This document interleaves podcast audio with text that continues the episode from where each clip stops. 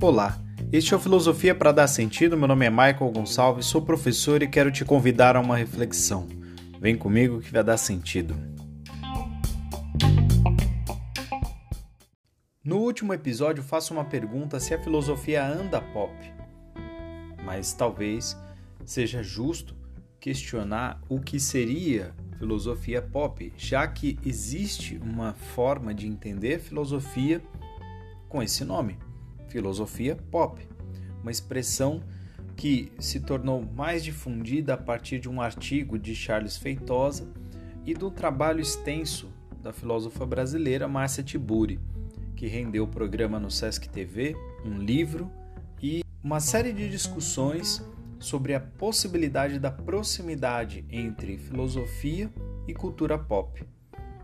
Muita gente não gosta dessa aproximação porque entende que a filosofia precisa se dedicar ao acadêmico, ao texto pesado, à reflexão bruta, profunda, mas há quem entenda que a cultura pop é uma dimensão importante do nosso tempo, da nossa era e que acompanha reflexões históricas e consagradas, como é o caso da teoria crítica.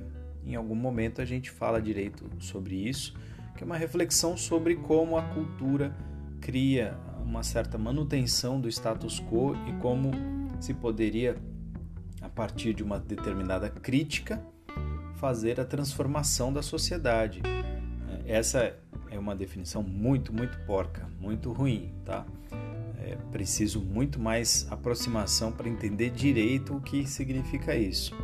Por outro lado, a filosofia pop ela seria uma aproximação de um conteúdo que muitos filósofos historicamente abandonaram.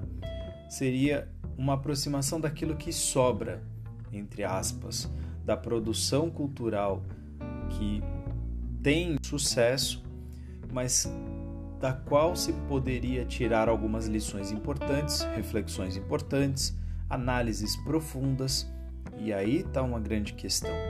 Há muitas formas de entender filosofia pop, há muitas formas de discutir sobre isso. Se você pesquisar, vai encontrar podcasts, vai encontrar é, vídeos, há muita coisa interessante sobre esse tema. E eu, sinceramente, gosto muito dessa possibilidade de fazer filosofia, de criar uma maneira de filosofar que se aproxima daquilo que é concreto, daquilo que é comum daquilo que atinge as pessoas. A música que elas escutam, o filme que elas assistem, o seriado que é do interesse, aquilo que é uma franquia muito assistida, é, uma novela, um programa que muitas vezes é rechaçado, poderia ser discutido de forma relevante, produtiva, interessante. Será que faz sentido? Para mim faz. Faz sentido para você? Até a próxima.